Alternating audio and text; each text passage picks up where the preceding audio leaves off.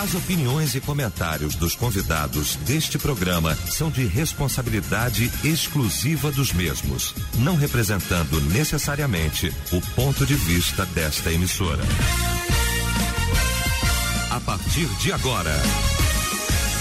Debate Melodia. Para um planeta de audiência, a partir de agora, então, começa o nosso debate. O debate Melodia, nesta manhã maravilhosa de quarta-feira, hoje 22 de março de 2023.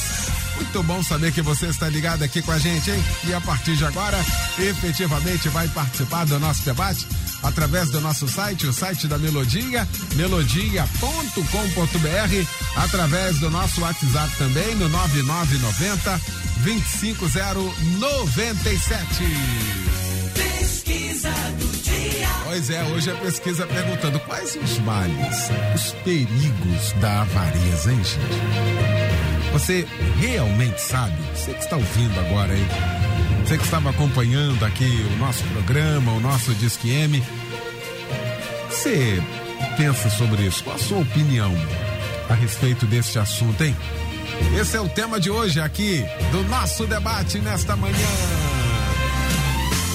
Quando a Melodia. Tem a honra, o prazer de receber pra gente tratar deste assunto nesta manhã, o nosso decano, nosso querido mestre, pastor Teodomiro José de Freitas, da primeira igreja batista em Pavuna. Para nossa alegria, o nosso mestre, também o pastor Humberto Siqueira, da Igreja Batista Monte Hermon em Teresópolis, e o pastor Samuel Silva, da Igreja Batista Nova Jerusalém, no Sampaio, essa mesa maravilhosa para gente tratar deste assunto nesta manhã. Pastor Teodomiro vai estar orando, abrindo então esse nosso debate. Senhor nosso Deus, obrigado pelo dia que nos dás e pela oportunidade que nos oferece de estarmos aqui neste microfone, neste seminário, neste lugar tão especial.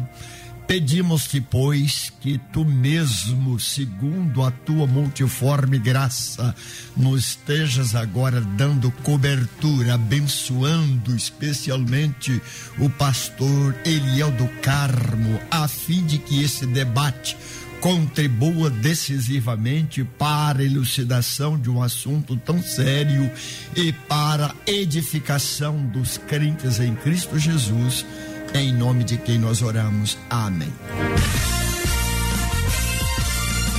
Debate Melodia. Pois é, hoje o nosso debate vai tratar deste assunto. Um bom tempo a produção vem tentando pautar esse assunto no nosso debate e chegou então o momento, chegou a hora. E aí a pesquisa pergunta: quais os males, quais os perigos da avareza, sobretudo nesses tempos que nós estamos vivendo? A Bíblia fala, e alguém já disse, de que Jesus falou muito mais dessa questão de lidar com riquezas e com dinheiro do que propriamente salvação. É um negócio para a gente estudar de fato, porque a salvação é um ato, um ato da graça, um ato da bondade de Deus. Mas o que os homens fazem, e se a gente for observar exatamente hoje, ah, de pessoas que estão complicadas na vida, pessoas que perderam até mesmo suas liberdades, exatamente por conta do dinheiro, da busca da riqueza. E como é que é isso? E qual o perigo disso? Existe de fato, espiritualmente falando, algum mal nisso? Comumente a desculpa é pessoa econômica. A pessoa sabe lidar com isso. É uma pessoa que de fato sabe gastar. Gasta naquilo que de fato. Mas será que isso é verdade? Bom, vamos pro debate, porque tem muita coisa para desenrolar nesta manhã aqui com este assunto, com essa mesa aqui maravilhosa. Graças a Deus, hoje é quarta-feira para ver essa mesa linda, reencontrar esse timaço aqui para a gente falar sobre esse assunto. Começar pelo meu mestre querido, meu irmão, meu amigo, pastor Humberto Sequeira. Bom dia. Bom dia, meu mano querido, meu irmão, meu amigo, meu pastor Eliel do Carmo, meu mestre também. Bom dia, pastor Teodomiro. Bom dia, pastor Samuel. Prazer muito grande, mais uma quarta-feira juntos aqui certamente para um debate importantíssimo em que você, ouvinte da Rádio Melodia, mais uma vez nos dá o privilégio da sua audição. E é um tema simplesmente sensacional porque fala daquilo que todo mundo gosta. Os que dizem que não gostam, os que dizem que não tem problema com isso, mas todo mundo gosta e não há problema nenhum em gostar porque vai tratar da parte econômica, vamos falar de dinheiro. Ah, eu pensei aqui numa frase para descontrair, em que alguém disse, né? Ah, o dinheiro não traz felicidade, mas traz uma sensação tão boa. Para que ser feliz? para descontrair mesmo. Essa não tinha ouvido, Dani. É. Não traz felicidade, mas a sensação é tão boa. Né? Para que você vai se preocupar com felicidade? Obviamente que isso é uma, uma frase para descontrair. Eu, para fugir do lugar comum dos textos, e não por querer ser diferente, mas para melhorar o pensamento, vou buscar um texto aqui em Eclesiastes 5,19, é o problema da idade, que aí você tem que tirar o óculos de longe para ler perto. É. é sério esse negócio. E a todo homem a quem Deus deu riquezas e bens, e lhe deu poder para comer deles e tomar sua porção e desfrutar do seu trabalho, isso é dom de Deus. Por que eu gostei desse texto aqui, entre tantos que vão tratar disso, você mesmo falou a respeito do próprio Jesus, que por várias vezes falou sobre isso, e falou mesmo. Talvez tenha falado até mais disso do que de orar e do resto. Ah, mas o porquê eu ter escolhido esse texto aqui entre tantos que podemos usar e pensar que são, são apropriados? Porque aqui vai nos colocar um equilíbrio nas, nas, nas, nas coisas, né? nas adequações. Primeiro, que não há problema no dinheiro, na riqueza. O texto vai dizer aqui que Deus deu, então não há problema na riqueza. Isso também Jesus vai dizer aos seus discípulos lá em Lucas capítulo 18, depois da experiência com aquele jovem rico, a questão de herdar o reino dos céus. Bom, nesse texto aqui de Eclesiastes 5:19, o autor está dizendo que é um dom, uma riqueza. Então, ou seja, algo que Deus nos dá. Sendo que ele também diz que nós temos que desfrutar, mas é uma riqueza que vem pelo nosso trabalho. Só para a gente colocar as coisas no devido lugar aqui, dizer que não há problema em ser rico. E toda riqueza que vem do trabalho Perfeito, não há problema nenhum. O trabalho foi Deus quem deu, a riqueza foi Deus quem proporcionou. Ponto. Agora vamos à resposta ao debate, a avareza. Bom, primeiro é importante dizer que todo comportamento que ele não tem, por regra de conduta, uma normalidade, já há algum problema. Então é uma anomalia. É algo fora do normal. A avareza, o exagero no apego ao dinheiro, perdoe-me o senso comum aqui, já vai trazer um desvio de comportamento. Não é isso? Então, tudo é questão de motivação. A pessoa que é econômica, que é cuidada, que é regrada, pô, também perfeito, é o direito dela. Agora, a pessoa que. Aliás, até tem que ser, né? Tem que Deveria ser. ser, né? Uma qualidade, né? De... Jesus também ensina. Sim, é Planejamento, é. pensar antes de, de para ver se vai dar certo, se não vai, se planejar. Então, Jesus também ensina sobre isso. Não é? Dá uma aula de economia aí, uma, economia, uma, uma aula de economia sensacional, administração econômica. Muito bem. Agora, o apego ao dinheiro por avareza, esse é o problema. Eu vou sustentar aqui que não há problema no, no dinheiro, em querer conquistar né, as coisas que você pretende conquistar. O problema todo é esse apego, muitas vezes de uma forma até de um desvio de conduta, de um padrão normal, por amor ao dinheiro, o que também o Senhor Jesus Cristo vai dizer. Da inconsistência que há no caráter cristão de quem quer colocar o dinheiro à frente de tudo. Então, por exemplo, um dos textos mais cérebres para falar da nossa preocupação financeira, penso eu, um dos mais, é Mateus capítulo 6. Porque vai falar das inquietações, das ansiedades, que é a preocupação sua e minha. Vocês três não têm esse problema, vocês têm muito dinheiro. Então vocês não têm inquietação com isso. Mas os que, os que não têm tanto dinheiro se preocupam, não é? Com vestir, com comer, etc e tal. Aí Jesus vai colocar também o padrão certo. E aí é que entra a minha fala aqui de maneira bem é, fácil de entender ao senso comum. É a inversão dos valores. A inversão dos valores é quando eu coloco o dinheiro, seja muito ou pouco, seja a avareza no cuidado exagerado que eu tenho com o meu dinheiro, o apego que eu tenho ao meu dinheiro, invertendo os valores da prioridade de Deus e do seu reino. Então, há problema na avareza? Muitos problemas, porque é um comportamento fora dos padrões normais é algo anormal para um padrão correto. A administração, o cuidado, a preocupação em manter tudo em dia, perfeito. Já dissemos aqui, concordamos. É até importante que se tenha. Agora, essa preocupação exagerada não é? Quando a pessoa já tem uma, um, um comportamento já até meio doentio com relação ao dinheiro. E a preocupação, o medo, aquele desespero, guarda daqui, protege dali. Isso, quando é um comportamento já passando para uma patologia, já entrando algo doentio, aí é um problema. E o pior de todos, que aqui eu encerro, é a inversão dos valores. Nós não podemos servir a dois senhores, também ensinamento dele. Então existem pessoas que colocam tudo, o dinheiro sempre à frente. Pode observar, sempre o dinheiro, sempre a avareza, sempre a preocupação. E a preocupação, às vezes, também anormal com relação ao conquistar, ao ter, ao manter. Tem gente que só se sente seguro se tiver certeza que tem ali, que não vai faltar. Isso que nós devemos pensar, porque se é um comportamento anormal, aí os problemas serão muitos. Muito bem. Pastor Samuel Silva, bom também tê-lo aqui, meu irmão querido. Bom dia. Bom dia, pastor Eliel, pastor Humberto. É, sempre um amigo, é sempre bom falar depois dele, né? Que aí ele já deixa a bola na marca Bora do pênalti, né? E pastor Teodomiro, que bom que tô falando antes dele, né? Porque aí a responsabilidade aumenta. É... prazer poder estar aqui nessa mesa, sendo abençoado, edificado, né? E prazer poder falar com a audiência tremenda, gigantesca da melodia. Bem, assim, é, é, um tema, é um tema que precisa ser muito abordado nos nossos dias por, por conta dessa dessa busca desenfreada que todo mundo tem pelo sucesso, todo mundo quer crescer na vida e nada de errado nisso, mas há um certo desequilíbrio na geração que a gente vive, né? Uma geração muito materialista. A avareza é o apego excessivo ao dinheiro, aos bens naturais, é a falta de generosidade, a falta de compaixão. E uh, eu estava meditando ontem, o Espírito Santo me fez lembrar é, de duas passagens distintas, uma do Antigo Testamento e uma, e uma do Novo, que, que fechou uma conta aqui na minha cabeça, né? No capítulo 2 de Gênesis, a Bíblia diz que Deus coloca é, o homem num jardim frutífero, né? Ou seja, tinha tudo para o homem, né? E ali não existia a obrigação, num primeiro momento, de trabalhar para comer, porque ah, já tinha, as frutas já estavam lá, né? Mas ao mesmo tempo, no mesmo capítulo 2, Deus dá a ordem para ele lavrar a terra. E a gente está falando diante do pecado.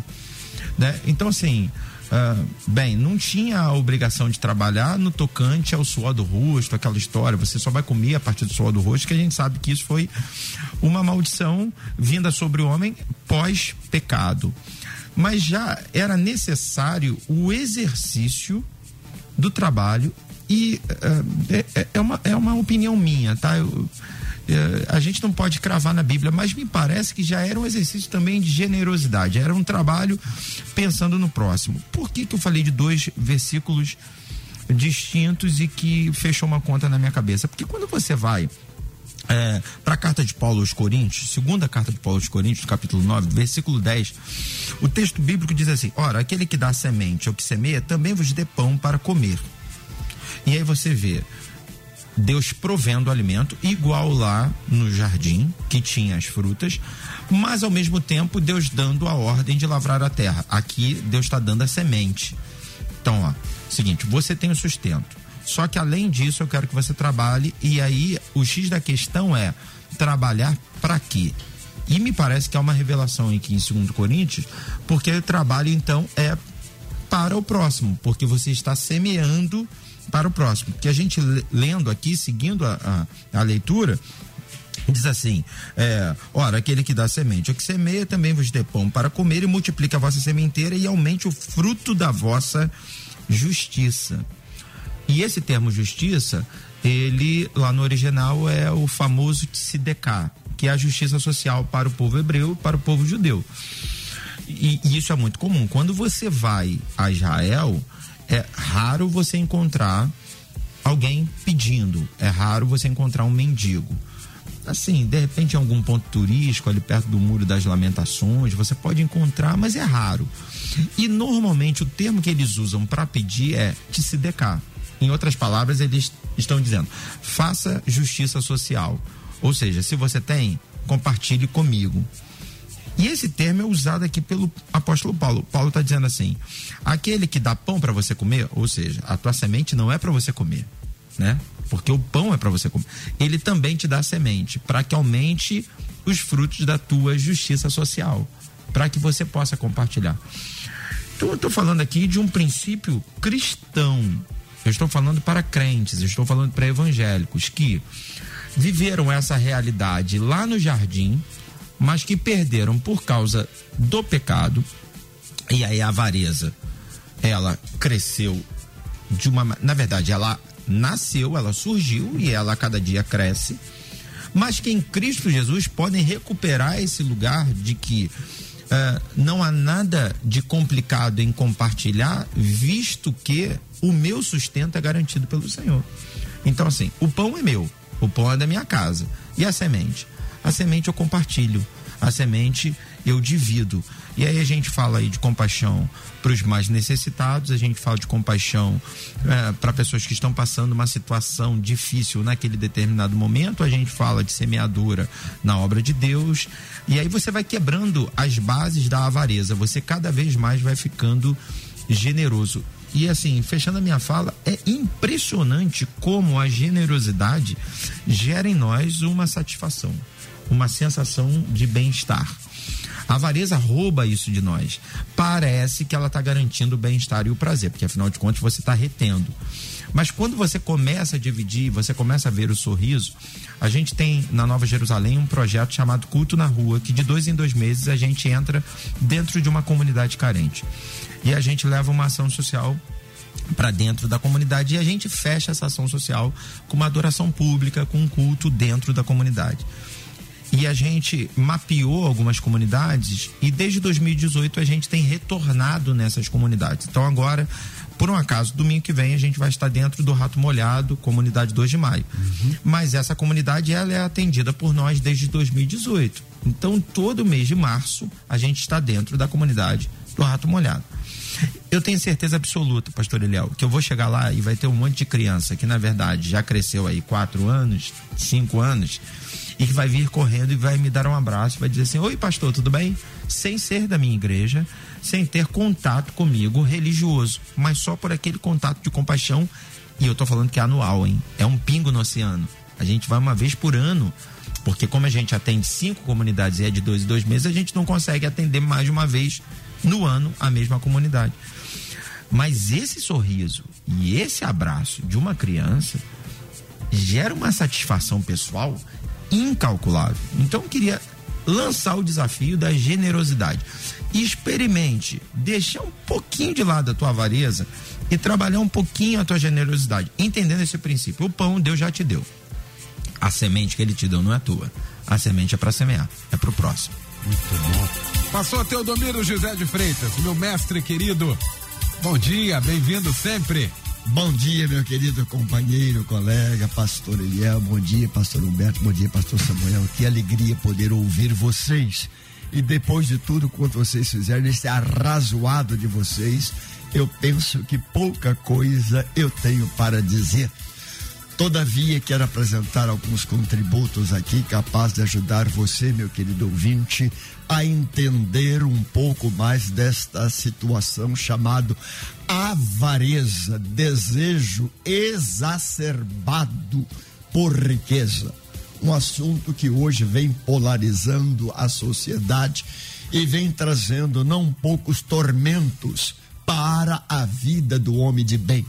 Pastor Eliel, pensei navegando na literatura que prosaicamente chama-se mosca azul. O que é isso?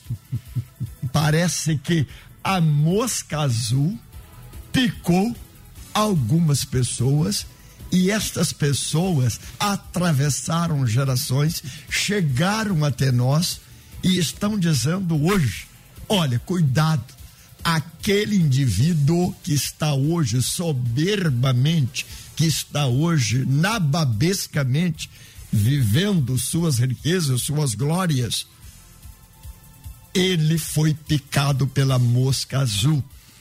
É uma figura, é um simbolismo, é alguma coisa, mas que ajuda a entender que hoje nós também precisamos ter muito cuidado com a avareza. E a avareza vem adentrando aos arraiais e prejudicando não poucos aqueles que devem, pelo menos, ter um pouco temor de Deus. Ainda, pastor Eliel, devo dizer o seguinte: na vida social, A avareza tem feito tantas desgraças e você vai para os fatos da vida real. São os é, furtos, roubos, sequestros e o que mais? E até mesmo filhos tentando quanto seus progenitores para ficarem com herança ou com herdade. O que é isto?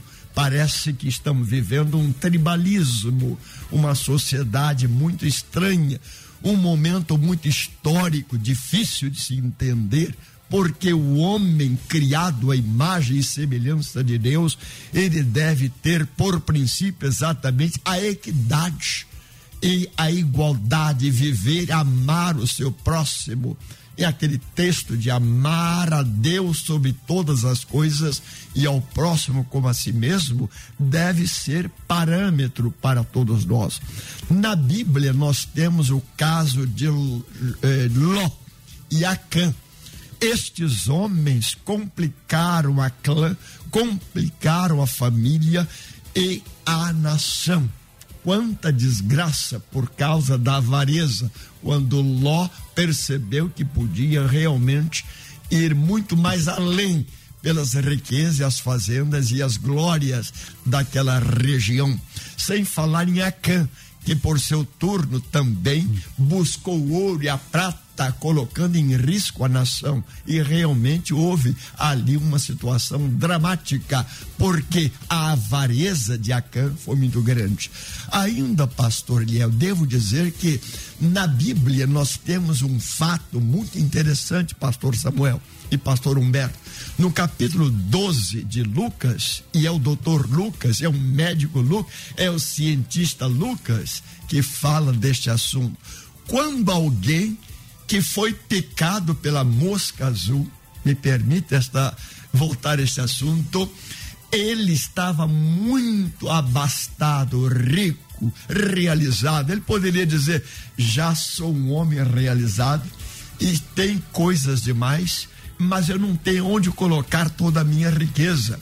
E diz o texto de Lucas, em parábola, que aquele homem consigo mesmo falando consigo num verdadeiro monólogo, ele diz: não tendo onde recolher minhas riquezas, não depositar minha riqueza, eu vou destruir estes celeiros e vou construir outros maiores, e então direi à minha alma: alma, tens em depósito muitos bens para muitos anos, come, bebe, regala e folga-te. Mas daquela mesma oportunidade ouviu-se uma voz assordina dizendo: Louco! Se nesta noite pedir a tua alma o que tens preparado e para quem será. Louco é aquele que pensa que a alma se alimenta de riqueza, de ouro, de prata ou de coisas desta natureza. Louco é aquele que se faz verdadeiro Deus. Louco é aquele também que pela avareza está dizendo: eu não estou preocupado com a morte nem com o meu próximo. Louco é aquele que pensa que nunca terá de prestar conta a ninguém este texto de Lucas talvez nos traz alguma luz. A você, meu querido ouvinte, eu penso que nesta sociedade onde tanta gente hoje está desesperadamente correndo atrás do ouro, é a corrida do ouro, nós precisamos ter um pouquinho mais de cuidado para não incorrermos nos erros desses que hoje estão aí tentando até mesmo. Agora, pastor, veja o seguinte: e na igreja, pastor, o senhor falou no mundo social, o senhor falou da Bíblia, mas na igreja, será que estas coisas existem, pastor Humberto? Olha, eu estou assustado com aqueles que nababescamente e aqueles que hoje afortunados estão com seus iates, com seus carros importados, com suas fazendas e até mesmo com seus aviões e vivendo às custas de um povo que hoje está sofrendo pobreza, miséria, desgraça. Portanto, eu deixo a minha palavra aqui neste momento dizendo o seguinte: a avareza é alguém que está hoje tentando viver como se Deus não existisse. A avareza hoje é um pecado terrível. E nós temos uma solução que daqui a pouco eu devo tratar quando Paulo, doutor Paulo, mestre Paulo, tem para nós uma palavra em Filipenses. Maravilha. Os ouvintes também aqui participando. Ouvintes de Três Rios aqui, não vou nominar não. Olha, tem alguém muito próximo a mim, Eliel, que toma banho uma vez por semana, raspa a cabeça para aproveitar o corte. É, já que tá assim, né? Ah, ele tem que fazer uma cirurgia que fica em torno de 7 mil reais, mas vai juntar dinheiro porque não quer mexer no que tem no banco. E olha que tem dinheiro, hein? Tudo que compra no dinheiro, tá dizendo aqui. Obrigado aí pela participação aqui com a gente. Ah, pastor Eliel, do que vale um punhado de ouro se o sol que brilha nesse céu maravilhoso de Deus não consegue aquecer a minha alma diante de tanta ganância ou egoísmo? Obrigado, Fernando de Búzios, aí pela participação aqui com a gente. Meriel também, sou daqueles que, se tiver como gastar em prol do bem-estar pessoal e coletivo, eu gasto. Mas tem gente que fecha a mão até pro dízimo, diz aqui. Obrigado, meu irmão, pela participação aqui com a gente. Primeiro aqui, pastor Humberto, lembrar que falando aqui, pegando a sociedade, dos sete pecados capitais, de que muita gente boa que tá ouvindo aqui, a gente agora que cumpre, não, isso aqui não, isso aqui não pode, é. a avareza tá lá. Tá lá. A gente tá falando, pastor é, Teodomiro fez o, o, o, o trajeto inverso, falou da sociedade, depois falou da igreja. Se a gente for pegar para a sociedade, para todo mundo, isso aqui é um mal. Mas terrível, não é? Terrível. O problema todo que eu penso da avareza é exatamente o que eu sustentei no início: é você mudar as prioridades. Não é? Então passa a ser o, o mais importante o dinheiro, a riqueza, as conquistas materiais do que Deus. Pegando um gancho aqui da fala de uma das ouvintes, se não me engano, a última, e as nossas aqui, um texto, um texto de Jesus, é um dos textos das falas de Jesus que eu mais amo. Mateus 23, 23. Vou ao versículo 23 do capítulo 23. Ai de vós, escribas e fariseus, hipócritas, porque dizimais a hortelã, o endro e o cominho, e desprezais o mais importante da lei, o juízo, a misericórdia e a fé. Agora olha só. Deveis, porém, fazer estas coisas e não omitir aquelas. Jesus é sensacional. Eu continuo falando o que sempre disse. O que se paga caro por aí, a Bíblia dá de graça. Bem, muito de graça. Basta ter acesso à lei e à compreensão. O problema hoje é que, perceba que a gente está falando de avareza e você vai de um lado para o outro. Você vai do sujeito que né, economiza do corte de cabelo ao sabonete, o que é uma pobreza, uma mesquinharia absurda, e você vai àquele que ostenta demais. As ostentações. Você vai de uma, de uma coisa a outra, porque no final das contas tudo se vai redundar no dinheiro, no valor que se dá o dinheiro. E nós estamos, pastor Teodomiro, o senhor com muito mais experiência que todos nós aqui sabe disso, porque viveu uma época muito melhor do que essa, e eu não sou saudosista, não sou daqueles que ficam, ah, porque naquele tempo, que a música, que a igreja, acho lindo, eu sinto saudade, mas não faço muito apologia uh, saudosista, reconheço a importância. Se eu fosse muito saudosista, nesse sentido, eu traria aqui essa reflexão, a diferença do que a igreja era o que ela é hoje no sentido materialista da coisa. Mensagens que se pregava e que se prega hoje. O que a gente prega, pregava e o que se prega hoje. E também não sou daqueles, ah, tem que falar de céu e inferno, tem que falar que o sujeito vai para o inferno, tem que pregar a palavra, ela por si só já estudou. Agora, eu gosto desse texto de Mateus porque Jesus, ele sempre tratou muito da pessoa e nós tratamos muito do coletivo. Jesus sempre provocou em qualquer pessoa que lhe ouvia a introspecção, olhar para dentro. E a gente fala muito para fora. Percebe quando as pessoas falam, ah, a igreja, como se a igreja fosse um negócio lá longe e não fôssemos nós mesmos. Então, essa questão do dinheiro, ela agora trazendo para dentro de vez, aqui cortando na própria carne, ela vem para uma crise nossa. Crise nossa, porque vamos ser sinceros, hoje, como as pessoas estabelecem quem é abençoado e quem não é? Pode parar para pensar. Você vê uma igreja né, com tecnologia, com tu, e nada contra, em nome de Jesus. Mas uma igreja rica, com a pessoa, nossa, igreja abençoada, vou para ali. Aí você pega uma menos. Pô, não, aquela igreja ali tá na luta. Você me lembra uma vez que eu cheguei na igreja de bicicleta? Cheguei de bicicleta, eu, eu, gosto da bike, né? Tô impedido agora por questão de saúde. Cheguei de bicicleta, a irmã falou: É, pastor, tá ruim mesmo, hein? Andando de bicicleta. Tá falei, calma, prova, irmã. Tá na prova. Eu falei, calma aí, irmã, nem tanto. A minha esposa tem o carro dela, eu tenho o meu, mas eu tô querendo andar de bicicleta para treinar um pouco. Você vê a leitura que as pessoas fazem? É. Vou trazer uma outra lembrança aqui agora, mais ávida ainda, e ela sabe que eu brinco com ela sobre isso. Ovelha minha, até hoje, eu brinco com ela. Logo que eu cheguei em Teresópolis, cheguei na época da tragédia. E aí morei na igreja um tempo. Morei seis meses na igreja. Eu, Neide, meus três filhos. A época adolescente, né, criança, o Jonathan criança, o Juanzinho bem, bem criança. Uhum. E aí, naquela questão da tragédia, a prefeitura se virando para dar moradia para os outros, numa conversa na porta da igreja, um novo na igreja, uma irmã. Aí o pessoal conversando, falando assim: tem gente que exige demais, a prefeitura tá dando casa, não quer casa. Que, tá vendo o pastor? Tá quebrado e tá morando dentro da igreja. olha, olha a leitura que as pessoas vão fazendo, não é isso? Então, não tem como, hoje é assim. Hoje é assim, tá andando de ônibus. Ih, rapaz, esse irmão tá numa prova, hein? Deus está castigando ele, Deus está pesando a mão sobre ele. O camarada tá num carrão. Oh, isso aí é próspero, isso é abençoado. É a leitura que se faz hoje. Ah, mas se fazia antes, poderia até fazer, mas era diferente e vamos concordar que era diferente. A igreja teve que se adequar aos novos tempos, eu não tenho nada contra isso, a minha também o faz, dentro dos limites do que pode.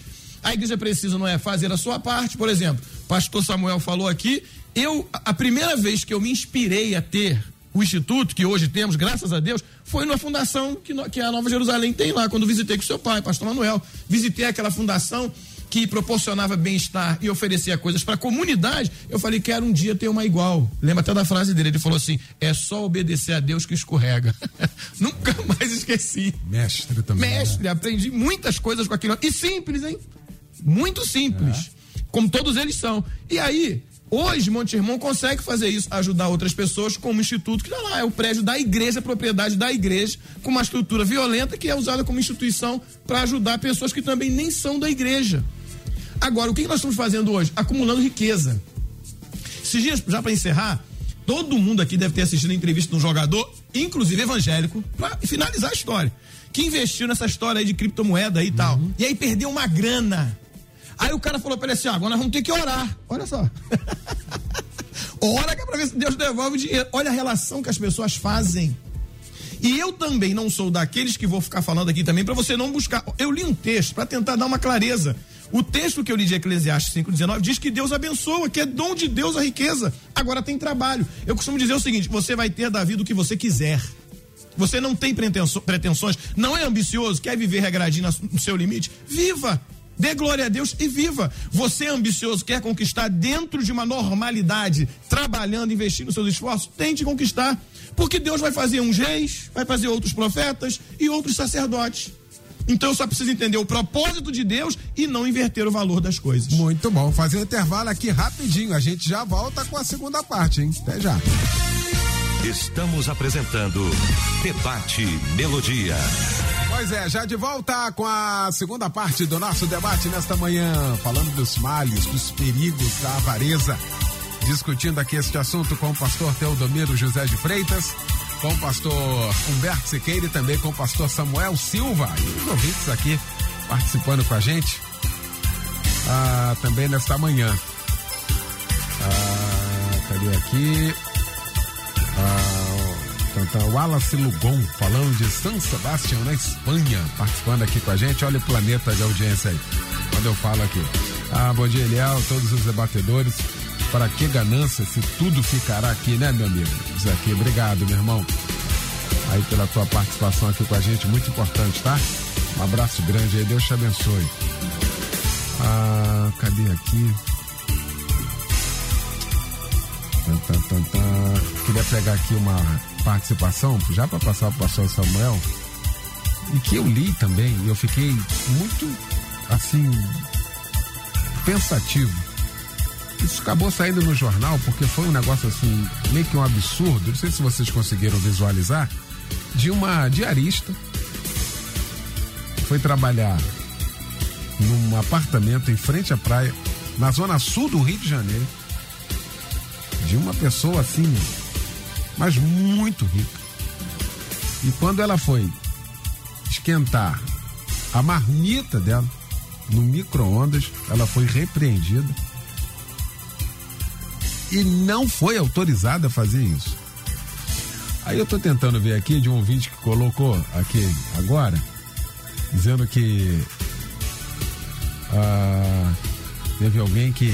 Ah, tá aqui o Rodrigo, pastor Rodrigo. Uma certa pessoa foi trabalhar em uma casa gente muito rica e foi exigido que levasse papel higiênico e água para beber.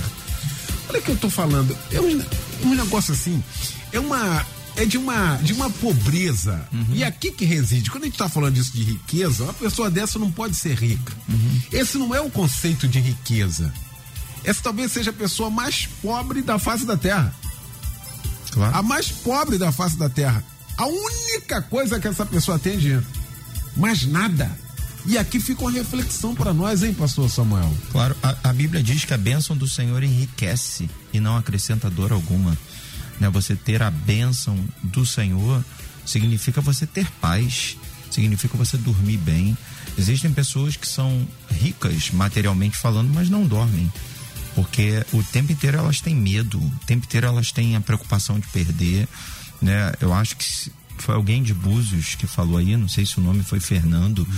Que disse né, que a avareza é uma junção da, do egoísmo com a ganância. Uhum. Né? Você é egoísta enquanto você não quer ajudar o próximo, e você é ganancioso enquanto você quer cada vez mais. É a falta de contentamento que o apóstolo Paulo fala, né? É, Paulo diz assim: Eu aprendi a viver contente e esse aprender é exercício. Eu trabalhei isso na nossa na minha mente. A gente estava falando aqui no intervalo, né? Que flertar com esse lugar de ambição é uma coisa natural do ser humano, porque a gente vai crescendo, a gente tem sonhos, a gente tem projetos, todo mundo quer um carro bacana, todo mundo quer uma casa bacana, todo mundo quer ganhar dinheiro. Agora, tem que ter um limite, e a Bíblia é que dá esse equilíbrio. É a Bíblia que traz essa paz. É, um texto que uh, eu amo e que é muito conhecido de todos nós, né? Uh, é a experiência vivida no capítulo 4, segundo Reis, uh, pelo profeta Eliseu, né? Eliseu, ele passava na porta da sunamita né? E ele era constrangido pelo amor dela, porque ela oferecia alimento para ele, sustento para ele, né? Porque ela entendia que ela poderia ser uma bênção no ministério profético, mesmo sem profetizar, né? Uh, e aí chega um momento que ela percebe que o que ela está fazendo é pouco. E ela então sugere a seu marido a construção de um quarto para poder hospedar o profeta Eliseu. E é exatamente dentro desse quarto que Deus dá uma revelação a Eliseu que muda a história da sunamita, de que ela teria um filho, né? Então, assim, é, abrir um espaço para a manifestação do milagre é uma das coisas mais inteligentes e sábias que a gente tem a fazer. Tem pessoas que elas têm tanto, tanto, tanto que não cabe espaço para a atuação do sobrenatural. Né? É, elas não conseguem. É, debruçar suas expectativas em Deus, porque afinal de contas a conta tá boa, porque afinal de contas elas são muito inteligentes, porque afinal de contas elas têm pessoas para servi-las. Agora, quando você começa a dividir, eu não estou dizendo que você tem que fazer um, um processo contrário em busca pela pobreza para que Deus se manifeste. Não, mas em busca pela dependência de Deus. É, esse quarto construído pela Sunamita ele para mim, ele é muito mais profético do que se imagina. É de fato um espaço dentro da vida da sunamita para a manifestação do sobrenatural. Porque a Bíblia diz que é ali que Deus dá a Eliseu a revelação de que ela teria um filho, depois é ali que ela coloca o filho morto, porque a Bíblia diz que depois de anos o filho morre e ela não conta nem para o marido. Ela sobe e bota o filho deitado no quarto que ela tinha construído né, no espaço aberto para manifestação do sobrenatural. Ela chama o profeta, o profeta vai ali naquele quarto, ali ele ora pelo menino e ali o menino ressuscita. Então, eu, nesse quarto aberto, não só tem a profecia do nascimento, como tem a manutenção da vida porque ela entende que na medida em que ela tem a mão aberta para dar, ela tem a mão aberta para receber. Uh, a gente não está falando da boca para fora, a gente está falando em cima de vivências, né? Não só pessoais, né? Sobretudo pessoais, mas todos nós somos pastores de igreja. Todos nós apacentamos e todos nós vivemos a experiência quase que diária, né? De, de, pessoas que, na medida em que se doam, são recompensadas. Na medida em que se doam, são abençoadas. Tem uma frase, né, que colocaram estamparam numa camisa que diz que generosidade gera generosidade. Eu acho que é isso. O fato é, o que você planta, você colhe né? Então, uh, se a gente começar a entender, se a gente deixar de ser um pouco egoísta e se a gente deixar de ser um pouco ambicioso, se a gente conseguir achar esse ponto de equilíbrio, né? Para você trabalhar sim, para você ambicionar aquilo que talvez já esteja reservado para você, né? Você busca algo que é teu por direito, porque tem a ver com o teu esforço, com o teu trabalho, mas sem passar ninguém para trás. Né? Se a gente começar a ter esse tipo de conduta, a nossa vida vai ser absurdamente mais saudável. Né? A avareza envelhece, né? a avareza adoece. Né? Eu conheço pessoas que de, de, de tanta avareza né, hoje não se comunicam, não trocam são fechadas em quatro paredes. Então a falta da avareza ou essa generosidade, essa compaixão nos liberta. Aí, os ouvintes também aqui participando, nosso feedback aqui, né? Ah, Eliel, tem uma pessoa que eu conheço muito de perto que esconde bolo debaixo da cama se chegar alguém. Eu vi alguém um dia desses fazendo esse negócio, mas foi num pôsterzinho, era uma pizza mas uma pizza gigante, aquela de 90, que tem em Jacarepaguá, não sei se é outro lugar. Pastor Samuel sabe o que estou falando. Negócio que não passa na porta. Tem uma pizza, o tamanho que é de 90, a porta é de 80. Aí tem que dar uma inclinada nessa. Quando tem muita gente. E a irmã sozinha cobriu com coisa, né? Ai, meu Deus do céu. Ah, cadê aqui? Uma outra participação também. Ah, tá aqui. Ah, Eliel conhece uma pessoa de tão avarenta. Ele perdeu a família. Olha ele está falando aqui dos males e dos perigos. Perdeu a família. Quando levava a família num shopping, mandava comer miojo em casa para encher a barriga, para não pedir nada para comer lá. A gente está falando disso aqui e essas coisas são todas verdadeiras porque o ser humano é, tem essa capacidade. O ser humano que tem isso, que convive com isso, que convive exatamente com esse, com esse mal que nós estamos falando aqui da avareza, ele é capaz de fazer qualquer coisa nesse sentido, hein, pastor Teodomiro? Sem dúvida, pastor ele Eu penso que o avarento é capaz de tudo, até mesmo tirar a vida do seu próximo, para alcançar o seu fim, que é dinheiro, riqueza.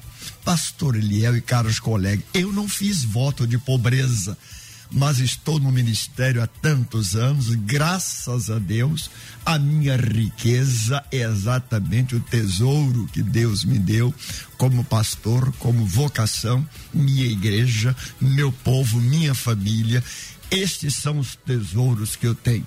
Agora, pastor Eliel, gosto muito de pensar naquilo que Paulo viveu, um dos maiores tribunos sacros da história Sabemos o quanto Paulo foi importante no contexto de um cristianismo surgente naquela ocasião.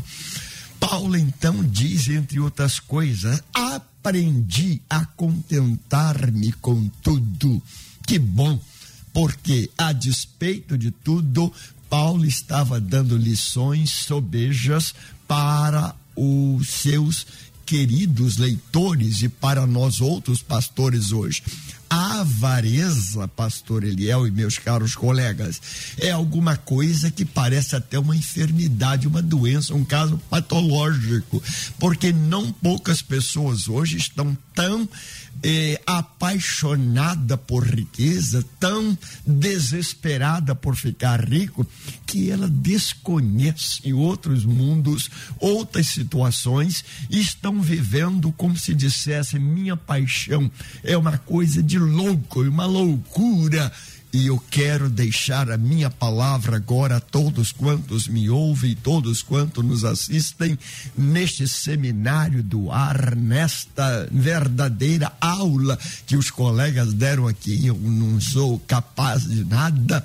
Posso adiantar que todos quantos estão assistindo estão entendendo que a avareza é alguma coisa que traz prejuízo não pouco para a sociedade. E quando eu citei que o caso de muita gente que está sendo picado por esse desejo exacerbado, por esta loucura, por estas coisas terríveis, nós precisamos ter um ponto de equilíbrio.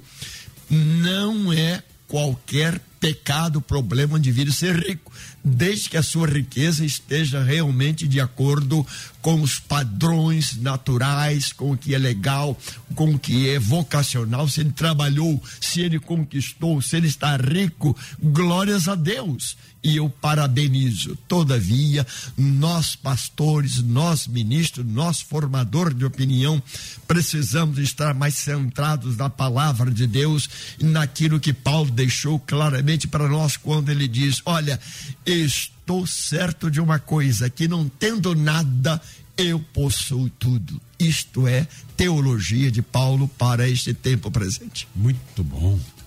Os ouvintes aqui também participando, pastor Flávio, dizer, concernente ao debate de hoje, o avareza é um pecado, é um mal, como o apóstolo Paulo já nos advertiu. A pergunta que fica é: por que Deus dá recursos ao ser humano e para quê? Aí tomamos exemplos da igreja primitiva, em Atos, a partir do capítulo 2 de Atos, diz aqui. Obrigado, meu irmão, pela participação aqui com a gente. Ah, muitas participações aqui falando de experiências, né? Aqui. E a gente chega à conclusão aqui, pastor Humberto, de que a gente tá batendo essa tecla de que é pecado, né, para ficar bem posicionado. Sim. Primeiro que você quebra completamente o primeiro mandamento ou os principais mandamentos. Já foi falado aqui, é. amar a Deus e ao próximo. E, eu, e a outra, e a, o outro indicativo de que se você pode fazer o bem e não faz, Mas comete pecado. Comete pecado. Mais uma vez, veja que a avareza em si e o que ela produz também. Olha que negócio lindo. É o pecado consumado, né? Consumado. Vem embora, é vem, vem, vem, vem, vem, vem, vem. Consumado e perpetuado. Perpetuado. é. Que loucura, gente. Loucura. É, isso me faz lembrar, semana passada aqui no debate, que eu usei a passagem daquele homem, aquele jovem rico. Uhum. Né, em algumas Bíblias vem escrito mancebo de qualidade. Que coisa, hein? Qual, tô, né? procurando até hoje. Eu também. e ele, rico, não tem coragem de abrir mão da sua riqueza para servir a Deus, não é? Para se dedicar a vida a Deus e beneficiar o próximo. E se dizia ele cumpridor dos seus, de todos os mandamentos. Lucas capítulo 18. Ele faz o inverso do que o testamento, do que ah, o mandamento diz, né? Ele faz o inverso. O apego à riqueza, porque quando Jesus diz que ele tem que abrir mão da sua riqueza, ele fica triste. Então aí reside o grave e maior problema, não é? Essa avareza, esse apego ao dinheiro. Alguém disse aí, ah, por que, que Deus dá? Aí eu vou voltar à primeira fala do pastor Samuel. Eu acho lindo porque Deus deu tudo para eles usufruírem, mas não deu para possuir nada. Então tem coisas na vida que a gente usufrui e não possui. O problema é quando nós queremos possuir aquilo que Deus mandou usufruir. Então as pessoas se perdem com essa, essa loucura para possuir, para ter, e na maioria das vezes para ostentar que o tem. A riqueza, querer ter, né, querer conquistar para o conforto, Ninguém vai me convencer aqui, não é, que não é bom você ter um conforto, ter o melhor carro, que não é, que é ótimo você ter uma boa casa, que isso e trabalhamos para isso. Trabalhamos né? para isso. Deus nos dá saúde para isso. Por isso li o texto, né? Dom de Deus. Ele dá a riqueza, ele dá o trabalho. Também já foi muito bem explanado aqui pelo pastor Samuel a questão da semente ao semeador. Então, ou seja, Deus proporciona tudo isso para a gente. Proporcionou para Adão. O problema é que eles inverteram as coisas né? A necessidade de possuir conhecimento, possuir, ter as coisas, ter sempre a primazia nas coisas causou o problema todo. Agora, só para a gente caminhar aqui para o encerramento pelo horário, pensar o seguinte: a igreja virou uma loucura na realidade. Essa é uma verdade. Nós, nós estamos vivendo esse problema hoje.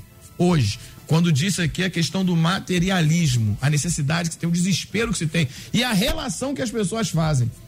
Então, eu, é, é, aquela velha história, né? Você vai olhar hoje a vida, por exemplo, do pastor Teodomiro, uma igreja linda, bonita, né? Sempre elegante, né? Aí você não sabe a história dele. Então tudo tem uma história. Tem uma história de esforço, de trabalho. Só que as pessoas veem o que você tem e aí acha que foi fácil. E aí, e geralmente atribuem tudo a Deus. Uhum. O sujeito não quer trabalhar, não quer se esforçar, acha que Deus vai fazer. Agora, muito também por uma sociedade imediatista, que parece que tudo se resolve da noite pro dia. Venha fazer um curso de um final de semana que você vai sair daqui para ficar milionário. Seu primeiro milhão. Dez passos para ganhar o primeiro milhão. E técnicas, formas. E levam isso para dentro da igreja. Bíblia do coach. Olha que loucura, meu irmão. Levam isso para dentro. Já? Já tem? Já tem? tem? Já tem. fica dando ideia também, não. Alguém já deve ter feito. Porque pensa. É, porque eu tenho Bíblia da Vitória, Bíblia da não sei o quê. Eu, eu particularmente, tenho lá minhas, minhas dificuldades com esses negócios. Bíblia para tudo quanto é lado. E a Bíblia só pela Bíblia resolve o problema. Só que as pessoas fazem uma confusão. Dia desses, eu falava sobre relacionamento. Como as pessoas confundem o que é igreja. Como elas confundem a igreja com a família, com a casa deles, vão para a igreja com uma necessidade, vão a Deus com uma necessidade delas, entendendo que Deus é obrigado a responder. Quantas pessoas associam o seu fracasso a Deus? A pessoa chateada com Deus, sai da igreja, não acredito nesse Deus, dá para fulano, não me deu. Mas faz uma relação completamente absurda. E na realidade, eu que não acredito em sorte, não acredito em azar, não acredito em destino, eu acredito na consequência dos seus atos. Eu acredito num Deus soberano que se ele quiser, ele pode sim enriquecer quem ele quiser, agora tem um propósito. Então as pessoas confundem muito essa relação com Deus. Acham que Deus é obrigado a dar o que elas querem. E na maioria das vezes, não trabalham para isso, não se esforçam para isso. E aí acham que tudo é muito fácil. Então, o debate é espetacular, porque querendo ou não querendo, falando de dinheiro, trabalha todas as áreas da vida com relação ao materialismo. Sensacional. Pois é. Nós já estamos terminando aqui nosso. Aliás, que aula, né, gente? Esse debate vai estar disponível daqui a pouquinho, viu? Para você baixar esse debate. Deve ser horrível. A gente acabou nem passando por aqui, conviver com alguém. Eu trouxe aqui, viu? Um pai de família. Ah, vai todo mundo comer miojo aqui, encher a barriga para não comer. Olha, no shopping.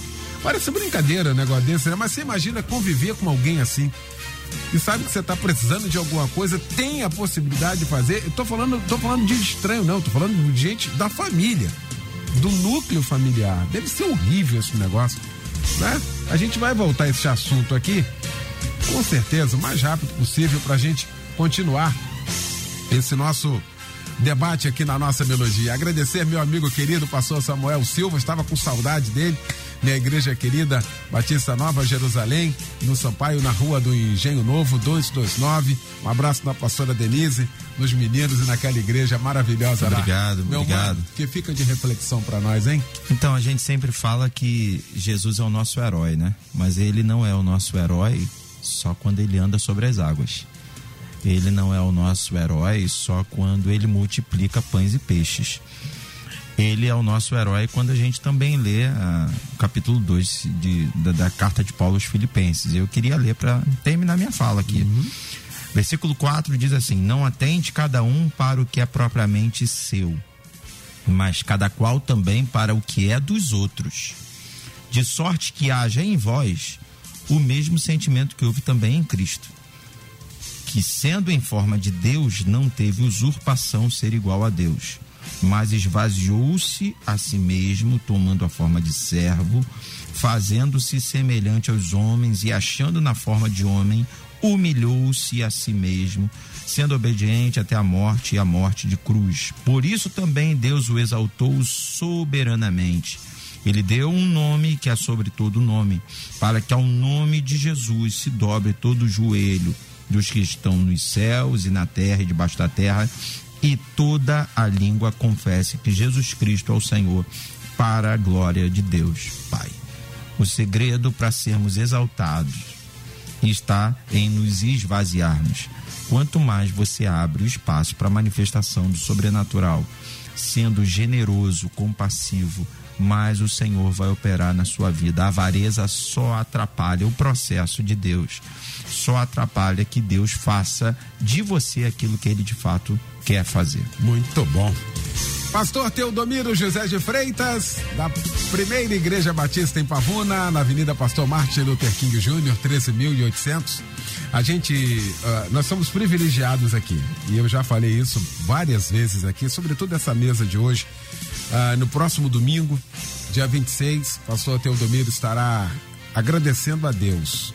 E todos nós que desfrutamos dessa companhia, dessa fala, dessa sabedoria, desse aconchego, também somos gratos a Deus. 57 anos de ministério no próximo domingo. Isso é uma marca e eu falava para ele assim que ele chegou aqui de que eu tenho o privilégio de ter o pastor Teodomiro como exemplo de pastor, o que todos nós aqui não temos de idade, ele tem de ministério. E graças a Deus que eu nasci nessa geração, nesse tempo, para poder desfrutar disso. Parabéns, mestre querido. Deus continue lhe abençoando, lhe dando graça, força, sabedoria, renovando as suas forças para que tenhamos Senhor aqui por muitos anos aqui, nos ensinando, nos mostrando exatamente o que de fato é servir a Deus na igreja, servir a Deus como servo, servir a Deus como pastor. Muito obrigado, mestre. Muito obrigado, meu querido colega pastor Eliel do Carro, por essas palavras, por esse momento. Estou muito feliz e grato a Deus por estes colegas que me honram, moços que estão pedindo passagem. E aos poucos eu vou dando espaço porque eles realmente brilham. E eu quero ver vocês realmente alcançando outros alcantis dentro daquilo que Deus tem planejado para aqueles a quem o Senhor tem vocacionado. Pastor eu sou muito grato a Deus, porque sem avareza alguma tenho procurado fazer a obra de Deus e Deus me tem compensado em todas as coisas. E o meu Deus é rico, maravilhoso. E eu encerraria citando, não dá para comentar, mas Lucas capítulo 16, a história do rico e do pobre, de Lázaro e o arquimilionário, porque o rico morreu, nada levou. E diz a Bíblia, foi sepultado, enquanto o pobre morreu, não foi sepultado, foi levado pelos anjos para o seio de Abraão. Neste tempo, querido, penso que todos nós precisamos exatamente de ter um equilíbrio eu não corro atrás dos bens. Deuteronômio 28 os bens correm atrás de mim. Muito bom, pastor Humberto Siqueira, da minha igreja Batista Monte Hermon, em Teresópolis, na rua São Pedro, 605, aí no bairro São Pedro, em Terê. Irmão, que fica para nós de reflexão, hein? Eu deixaria aqui Provérbios 20 e 14, né? Nada vale, nada vale. Indo o comprador, gaba-se. A vida, a vida é um eterno balcão de negócios. E eu preciso entender o valor que Deus dá à minha vida e o valor que o diabo tenta impor sobre a minha vida. Então valorize tudo aquilo que Deus te dá. E cuidado com aquilo que o diabo tenta tanto valorizar para te desviar. Encerro rapidamente, 15 segundos. Passei 10 anos de idade vindo do Jardim Noia, passando pela Pavuna, olhava a igreja do pastor Teodomiro, que não era como é hoje 10 anos de idade, nós se vão aí 40 e poucos anos. Olhava na igreja católica, nunca tinha entrado na igreja evangélica, pensava assim: um dia eu quero entrar nessa igreja. O tempo passou, muitos anos depois, alguns anos atrás, eu entro um dia convidado por ele para pregar de manhã. Olha isso. Chorei demais, demais. Então, Espere em Deus, espere o cumprimento dos propósitos dele, porque ele é fiel. Um abraço em todos e um beijo nas meninas. Obrigado, um beijo em casa também, pastor Humberto. Valeu, gente. Obrigado, Luciane Severo, Simone Macieira, Michel Camargo. A gente volta logo mais às 10 da noite com Cristo em Casa, pregando o pastor Rivelino Márcio, da comunidade cristã Bethesda em Itaguaí. Ah, vem aí o Edinho Lobo com a Débora Lira, eles vão comandar a partir de agora o Tarde Maior. Obrigado, gente, boa tarde, boa quarta, valeu! Amanhã você ouve mais um Debate Melodia.